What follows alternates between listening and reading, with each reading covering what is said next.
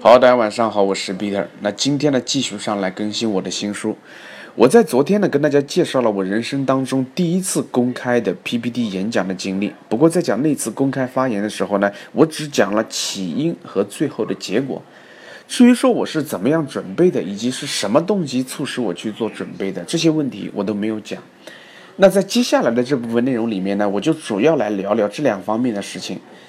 那今天呢，请大家去我的微信公众号回复“准备”两个字，我给你看看我在拿到那个演讲任务之后是怎么样去做准备的。